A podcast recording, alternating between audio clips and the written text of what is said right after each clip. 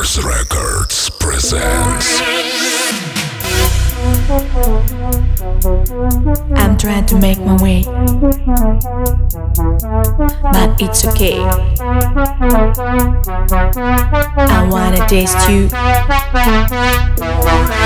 Let's go straight.